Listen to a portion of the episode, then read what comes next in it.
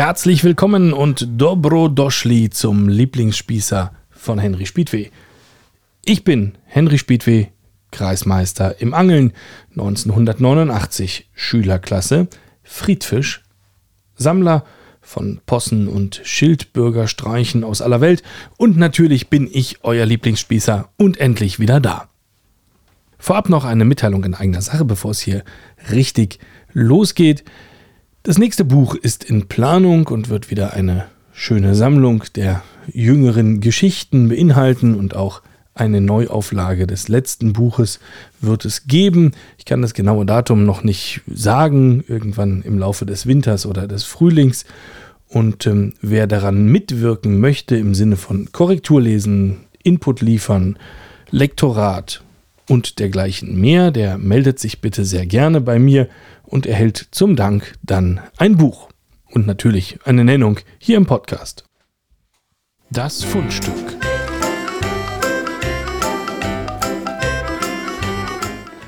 Der Flughafenbus der BVG. ja, genau der. Der hält ab sofort Fahrplanwechsel nicht mehr an Terminal 5.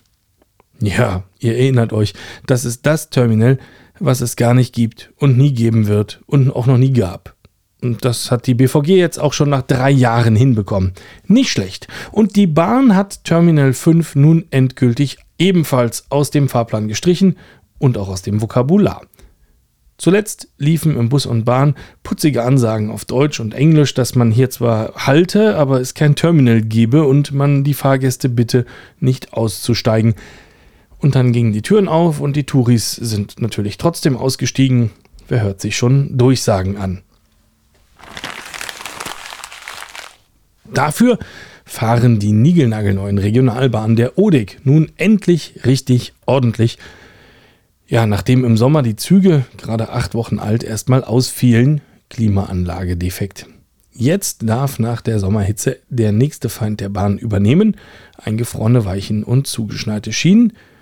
Irgendwie fehlte mir dieses Jahr dieses typische schmierige Herbstlaub auf den Schienen. Wie erst jetzt so langsam durchsickert, hatten die Argentinier bei der Fußballweltmeisterschaft in Katar im letzten Dezember scheinbar selber nicht damit gerechnet, bis ins Finale zu kommen. Jedenfalls hatte die argentinische Delegation nicht ausreichend große Wimpel mit dabei, die vor dem Anpfiff durch die jeweiligen Mannschaftskapitäne ausgetauscht werden. Damit Messi also im Finale nicht mit leeren Händen vor Frankreichs Kapitän Hugo Lloris stand, musste am Tag vor dem Endspiel in Katar ein argentinischer Wimpel aufgetrieben werden. Hui, und es fand sich tatsächlich ein in Katar lebender Sammler von Fußballklimbim.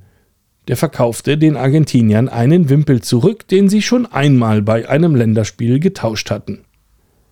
Der Deutsche Uli Stielicke hatte als Schweizer Nationaltrainer mal einen Wimpel von den Argentiniern erhalten, ging dann als Trainer nach Katar und ließ den Wimpel zurück, der nun bei Hugo Joris im Schrank hängt.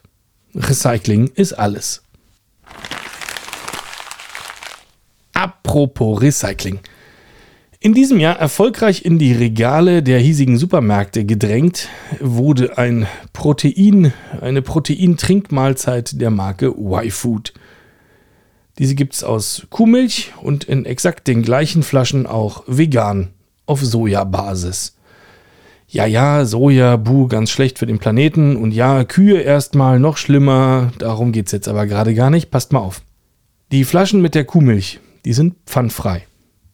Man kann sie kaufen, trinken, auf die Straße werfen. Fertig. Die exakt gleich aussehenden Flaschen mit grünem Vegan-Aufdruck mit der Soja-Alternative sind bepfandet, tragen das typische Plastikpfand-Logo und bringen also beim Zurückbringen 25 Cent ein. Wirklich, gleiche Flasche, gleiche Füllmenge, gleiche Optik, gleicher Zweck. Prüft's mal in eurem zuständigen Supermarkt. Ein Fehler? Nee, nee, keinesfalls. Schon zum 01.01.23 hatte sich zwar einiges am Verpackungsgesetz geändert und Milchmischgetränke mit weniger als 50% Milchanteil haben seit 01.01.23 Pfand. Alle anderen Milchmischgetränke sollen ab dem 01.01.24 bepfandet werden. Jetzt ist Soja aber blöderweise ja keine richtige Milch. Weiterhin bleiben außerdem pfandfrei Alkoholerzeugnisse, die der Alkoholsteuer unterliegen, in Einwegflaschen, Säuglings- und Kleinkindnahrung und Getränkekartons sowie Schläuche. Und vermutlich auch die Smoothies, die teilweise seit langem aktiv dafür kämpfen, bepfandet werden zu dürfen, bekommen erstmal keinen Pfand, zumindest aus Glasflaschen. In Plastikflaschen haben sie ihn. Manchmal. Logisch, oder? Das Einwegpfand-Logo kennt ihr alle. Es zeigt eine Flasche und eine Dose mit einem Pfeil, der aus der Flasche kommt, zuerst nach rechts zeigt und dann nach links abbiegt. Oben hat das Logo zwei Dreiecke, die man als Dach deuten könnte, und unten zwei Quadrate. Ich habe aber schon sehr oft in Gesprächen mitbekommen, dass Menschen überhaupt nicht klar ist, was Einwegpfand überhaupt heißt. Und zufällig fiel mir gerade kürzlich eine Zahl dazu in die Hand. Laut einer Umfrage des NABU hielten 61 Prozent der Befragten eine Einwegflasche mit 25 Cent Pfand für eine Mehrwegflasche. 61 Prozent. Die Mehrzahl von uns kann also Pfand nicht von Pfand unterscheiden. Ist das nicht schlimm? Tja, das weiß ich auch nicht so genau. Ich habe jetzt einige Zeit mit der Recherche verbraucht und ich freue mich wie immer auf euren Input dazu, vor allem auch von den Hörenden im Bundestag. Es gibt nämlich keine aktuellen ideologiefreien Zahlen dazu. Fakt ist, das bestreitet noch nicht mal die deutsche Umwelthilfe, dass der Discounter Lidl ein fast perfektes Recycling-System seiner Einweggetränkeflaschen betreibt und damit tatsächlich pro Liter Mineralwasser weniger CO2 verbraucht als die Mehrwegglasflaschen der Genossenschaft Deutscher Brunnen. Das sind die Flaschen für Mineralwasser mit den Perlen am Hals. Kennt jeder weniger CO2 bei der Plastikeinwegflasche. Hammer. Mehrweg könnte weniger CO2 verursachen, wenn die Flaschen bei sehr nahen Unternehmen blieben, die diese mit hochmodernen Anlagen und Ökostrom aufbereiteten. Kleine lokale Unternehmen sind aber in der Regel weder besonders modern, noch geben sie viel Geld für eine aufwendige Berechnung des genauen CO2-Verbrauchs aus. Es gibt also keine verlässlichen Zahlen. Wir können nicht sagen, Mehrweg ist CO2-mäßig besser, nur weil es Mehrweg ist. In der Praxis kaufen wir nämlich viel Mehrweg von großen Unternehmen, die dann ihre eigenen Flaschen aufwendig quer durchs Land zurückführen müssen. Wenn wir beim Wasser bleiben wollen, ihr kennt das, dann sehen die Geroldsteiner Flaschen anders aus als die Spreequell-Flaschen und nochmal anders als die Selters-Flaschen und so weiter und so weiter. Und der Transport zurück zum richtigen Quellort, ja meistens per LKW, der verursacht halt, halt wieder CO2. Selbst der Chef vom Ökoputzmittelhersteller Frosch, der lässt sich zitieren mit den Worten, Plastik sei unter bestimmten Umständen ein ideales Kreislaufmaterial. Ja, ich muss euch ehrlich sagen, ich hatte mir das irgendwie mit der Recherche hierzu deutlich einfacher vorgestellt und bin sehr überrascht. Und jetzt machen wir wieder den Bogen zum Verpackungsgesetz, im Ampelkoalitionsvertrag steht nämlich, die Ampel werde ökologisch vorteilhafte Verpackungen fördern. Tja, ökologisch vorteilhaft. Und da stehen wir nun. Keiner kann nämlich sagen, was das ist und unter welchen Bedingungen. Toll, oder? Für die Fundstücke der heutigen Episode bedanke ich mich herzlich für die Inspiration bei Lisa und Moritz und wenn euer Fundstück noch nicht dran war, wie immer, seid nicht traurig, hier liegt ein großer Vorrat an potenziellen Fundstücken. Unnützes Belgienwissen. Hefte raus, Geschichte. Der aktuelle Premierminister von Belgien, das wisst ihr bestimmt noch, der heißt Alexander de Croo. Der ist seit 1. Oktober 2020 Premierminister und er steht einer Sieben-Parteien-Regierung vor die die Belgier Vivaldi-Koalition nennen. Speed Ultras wissen, dass Koalitionen in Belgien früher auch mal nach den Farbmischungen benannt wurden, also violette Koalitionen zum Beispiel. Naja, aber bei sieben Parteien, da kommt man halt nur noch so auf grau-braun und dann ist man also zu lustigeren Namen übergegangen, wo wir Rot-Grün oder Ampel sagen, Jamaika oder Kenia, da müssten die Belgier dann schon die flämischen Liberalen aufzählen, Farbe Blau, das ist übrigens die Partei des Premierministers, Die französischsprachigen Liberalen, auch blau, aber heller. Die wallonisch-sozialdemokratische Partei SP oder auch PS, rot. Die Sozialdemokratische Partei Flanderns, rot, aber anders rot die flämischen Christdemokraten, Orange, die Grüne Partei der gesamten Wallonie und Brüssels sowie die Grüne Partei Flanderns, Regenbogenfarben. Sieben Parteien bilden die Regierung. Im Parlament, der sogenannten Abgeordnetenkammer, sitzen noch weitere fünf Parteien in der Opposition. Die Regierung de Croo kam nach 600 Tagen ohne Regierung zustande. 600 Tage. Belgien hält damit offiziell den Weltrekord für die längste regierungslose Zeit. Und Cem Özdemir, ihr erinnert euch vielleicht an die Lieblingsspießer-Episode vom 10. März, empfahl dem Land Berlin den belgischen Weg, weil es dem Land Belgien ohne Regierung irgendwie besser ging.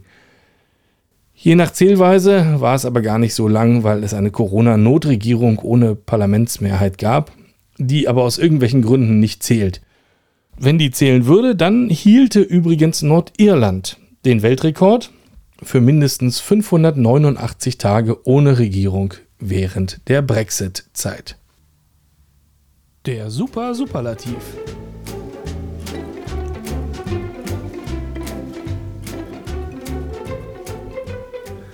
Der heutige Super Superlativ, der kommt aus meinem Geburtsort Rüdersdorf. Dort gibt es einen Kalksteintagebau und den kann man auch besichtigen. Und tatsächlich wirbt der dortige Museumspark für die Baustoffindustrie mit folgendem Slogan Aussichtsplattform in den einzigen Kalksteintagebau des nördlichen Deutschlands. Wow. Also Aussichtsplattform, okay, in den einzigen Kalksteintagebau. Ja, gut, also es könnte zum Beispiel Kohletagebaue geben, gar nicht so wenige in der Lausitz, aber hey, Loch ist Loch, nein, Kalksteintagebau, den einzigen Kalksteintagebau des nördlichen Deutschlands. Und jetzt, wie definiert man nördlich? Ja, also Aussichtsplattform in den einzigen Kalksteintagebau des nördlichen Deutschlands. Wer darauf Lust hat, der fährt nach Rüdersdorf. Die Geschichte.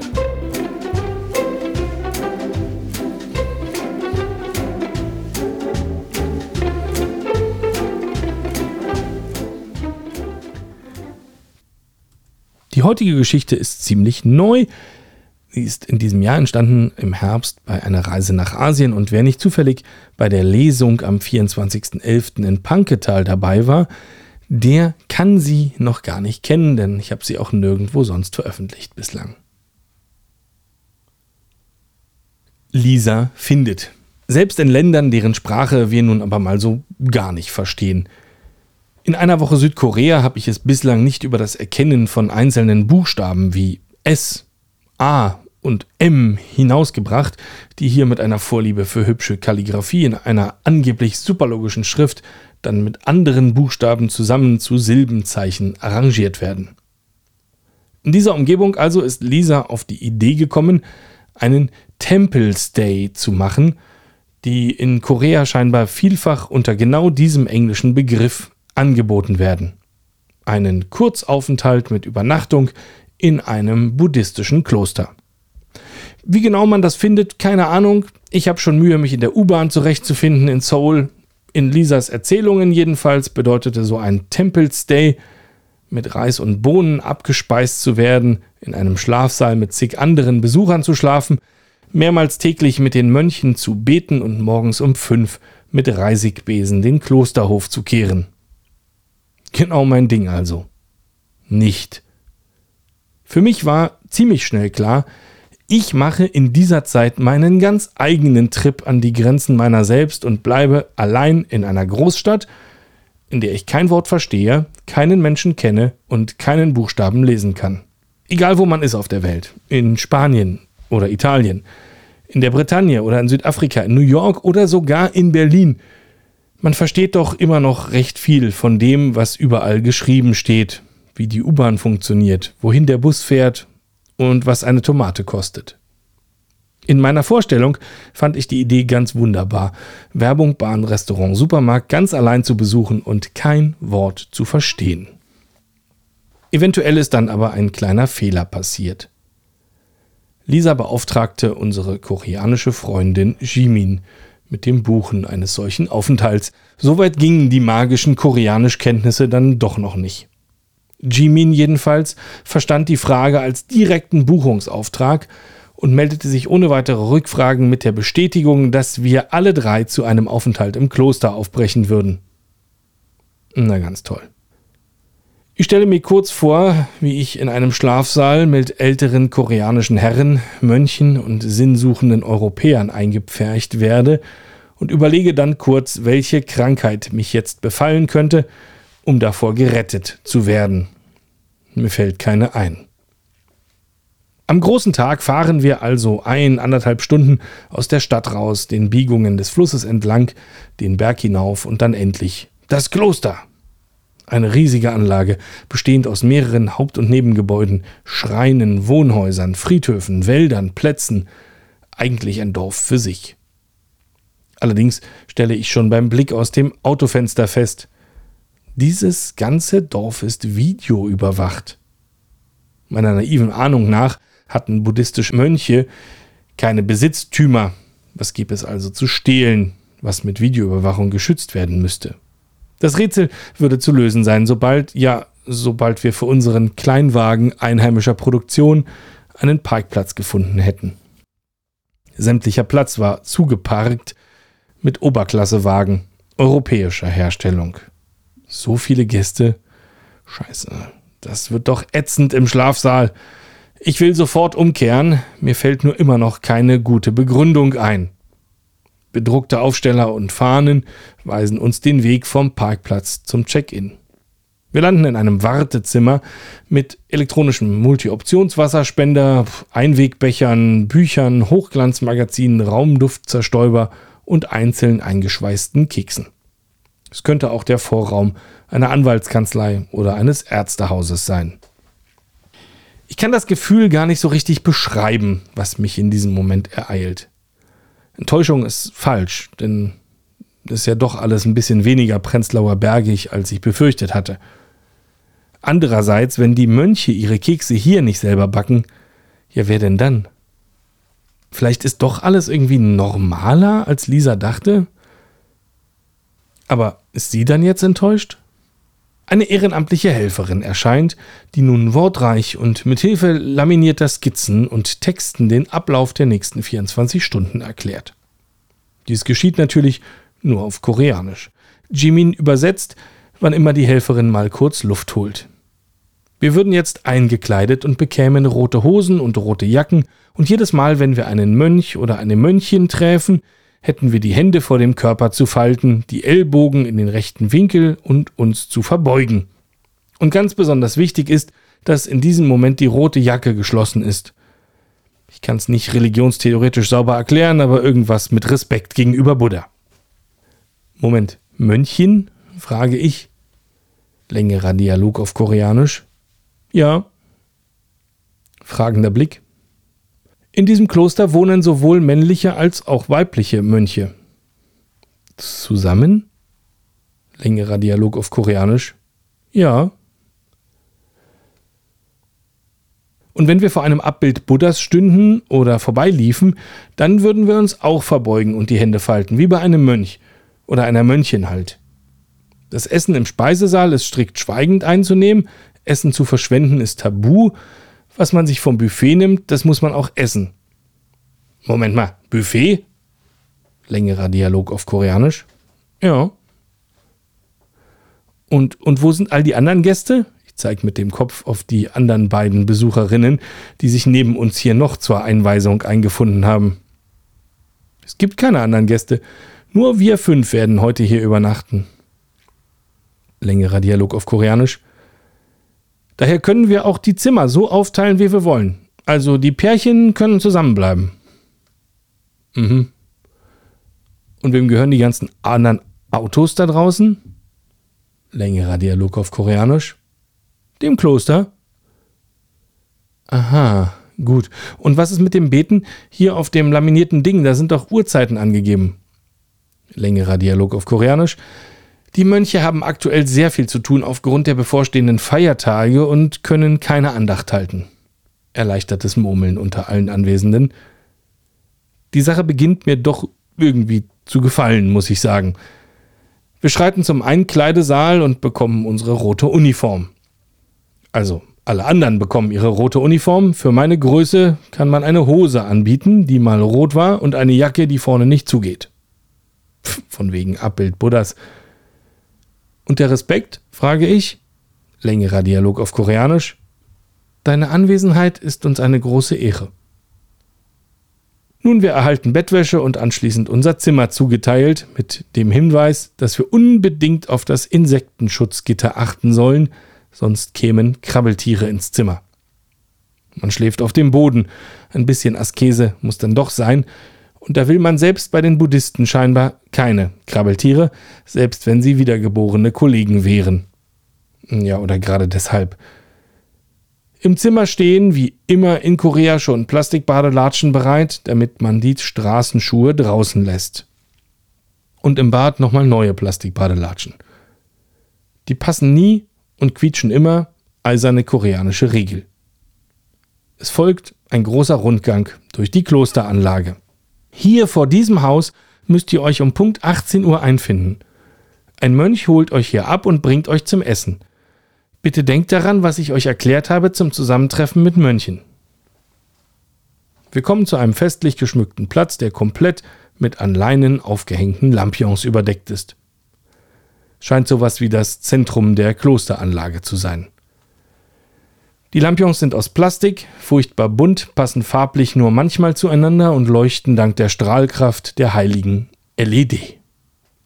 Überall wuseln Ehrenamtler herum, machen sauber, tragen Dinge von A nach B oder sortieren erstaunlich viel Wohlstandsmüll. In diesem Schrein befinden sich die wichtigsten Heiligtümer unseres Klosters. Und was ist dort so? Längerer Dialog auf Koreanisch. Die Plazenta des Königs Sejong. Natürlich, Klar. Äh, direkt gegenüber der heiligen Plazenta, noch unter den Lampions, leuchtet strahlend ein Coca-Cola-Automat und wartet auf Kundschaft. Direkt neben dem Automaten ist eine Art Souvenirshop eingerichtet, in der Pilger gegen Einwurf kleiner Münzen gesegneten Kitsch kaufen können. Kleine Gebetskettchen für Hals oder Handgelenk, Buddha-Figuren aus Jade oder auch aus Plastik und ganz heiß im Trend solarbetriebene winkende Buddhas. Man kann auch ganz konkret zur Erhaltung des Klosters beitragen, indem man einen heiligen Dachziegel kauft, der bei nächster Gelegenheit verbaut wird. Hierauf kann man Wünsche schreiben, die dann für immer im Kloster verbleiben. Koreanische Pilger entscheiden sich hier scheinbar für sehr irdische Wünsche, wie eine Beförderung im Job oder eine neue Playstation. Verkauft wird das alles natürlich durch ehrenamtliche Helfer. Hinter dem Heiligtumsschrein geht es den Hang hinauf, Kiefern stehen eng an eng auf dem Berg, darunter Grabsteine. In jeder Kiefer ist ein Nagel geschlagen mit Gebeten oder Namen drauf. Hm. Sollte die Natur von Buddhismus nicht besonders respektiert werden? Längerer Dialog auf Koreanisch. Dies sind die Gräber ganz besonderer Unterstützer des Klosters, Sponsoren, wichtige Menschen. Ja, und, und dann ist so ein Nagel weniger schädlich für Bäume längerer Dialog auf Koreanisch. Je besser die Aussicht von der Grabstelle ins Tal ist, desto wichtiger war der Sponsor. Mhm. Um 18 Uhr finden wir uns an der vereinbarten Stelle ein, um zum Essen abgeholt zu werden. Eine Mönchin in grauer Kleidung erscheint, den Kopf kahl geschoren, wie bei ihren männlichen Kollegen. Woher wir alle so kommen, interessiert sie. Ah, Deutschland. Sie zückt ihr Smartphone aus der Hosentasche, faltbares Display, koreanische Produktion, neuestes Modell. Sie öffnet LinkedIn und zeigt stolz ihre Schwester, die in Deutschland am Max-Planck-Institut am Klimawandel forscht. Derweil passieren wir einen Haufen von Paketen von Kupang, dem koreanischen Gegenentwurf zu Amazon. Die Mönchin prüft im Pakethaufen, ob eines für sie dabei ist, wendet sich dann enttäuscht von den Paketen ab und bringt uns zum Essen. In der Küche wuseln wieder nur Ehrenamtler. Mönche sitzen mit Smartphones am Tisch wie Teenager und unterhalten sich. Moment, hier sollen wir uns also vor Buddha verbeugen und schweigend die Speise einnehmen? Mhm. Beim Abendessen tun wir das noch so zu 90 Prozent, beim Frühstück schon nicht mehr so ganz so streng. Man gewöhnt sich doch recht schnell an das harte Leben im Kloster, muss ich sagen. Die Teller sind übrigens Made in USA, wie ein großer Stempel zeigt. Ein Geschenk des amerikanischen Steuerzahlers, vermute ich.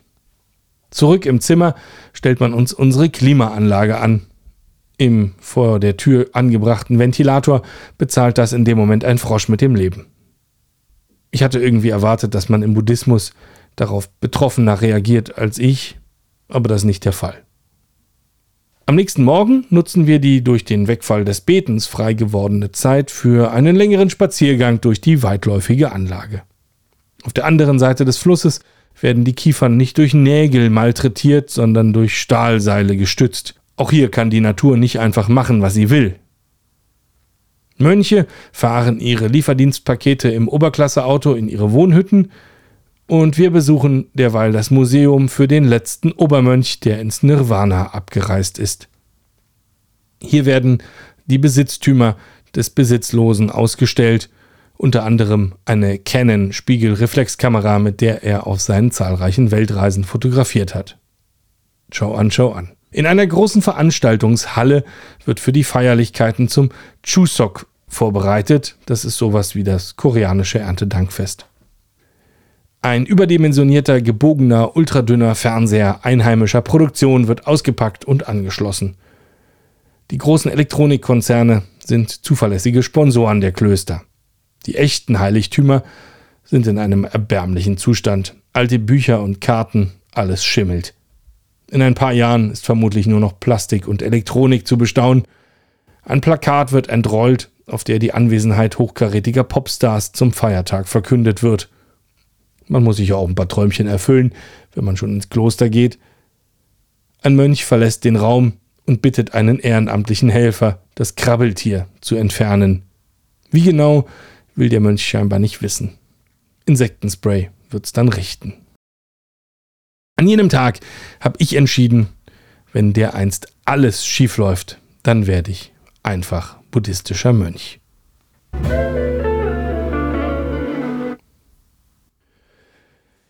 Ja, meine Lieben, das war der Lieblingsspießer für heute. Danke euch, dass ihr wieder so lange dran geblieben seid. Macht Werbung für den Lieblingsspießer, teilt äh, die neue Episode gerne in eurem Status oder verteilt sie sonst irgendwie.